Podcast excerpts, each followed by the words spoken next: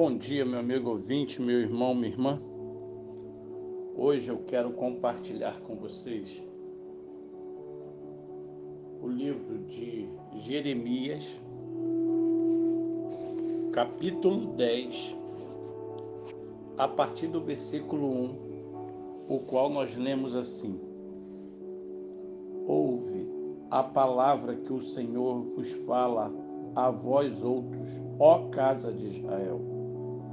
Assim diz o Senhor: Não aprendais o caminho dos gentios, nem vos espanteis com os sinais dos céus, porque com eles os gentios se atemorizam.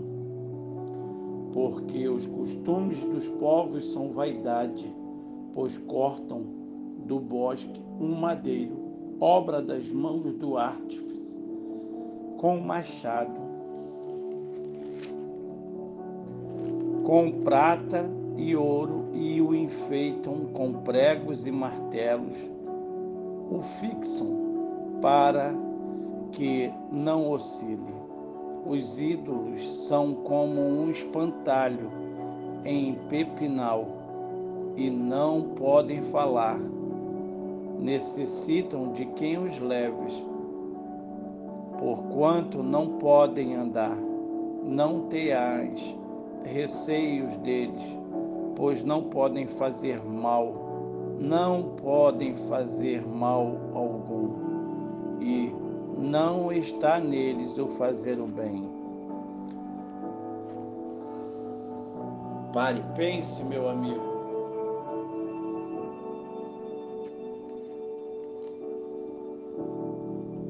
Este texto é uma descrição fiel, sim, fiel, dos nossos dias, para justificar nossa vaidade. Todos os costumes são chamados de cultura. Deus, porém, sabe ver a maldade onde o homem não a enxerga. A idolatria é chamada de arte, de cultura, de turismo disso e daquilo. O verso citado diz: Nem se assustem com os sinais dos céus. As nações vizinhas de Israel tinham um Deus para cada manifestação da natureza. O Deus do trovão, das entranhas da terra, do mar, do fogo e assim por diante. Lembram alguns rituais costumeiros hoje em dia. No entanto, viviam atormentadas. E isso aconteceria com o povo de Israel se acreditasse que esses deuses existiam.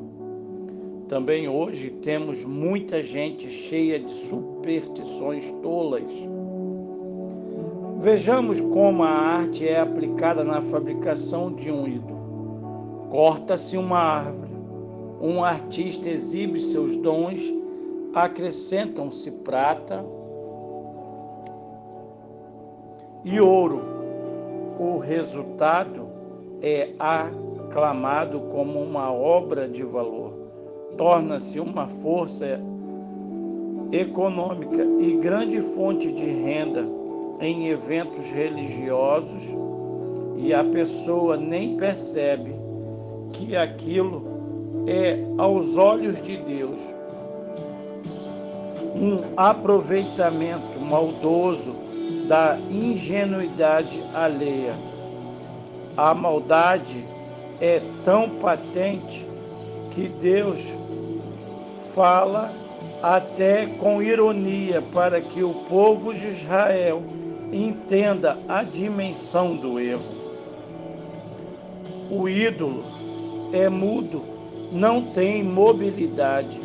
A sua utilidade seria melhor numa plantação de pepinos, pois serviria para espantar os animais daninhos. Essa ingenuidade é perigosa e pegajosa. Há, por exemplo, relatos de milagreiros que numa das epidemias de ebola prometeram cura por imposição das mãos sobre enfermos, tendo depois eles mesmos contraído a doença. A palavra de Deus comunica a Jeremias, sim, é que por trás do ídolo está o inimigo, Satanás.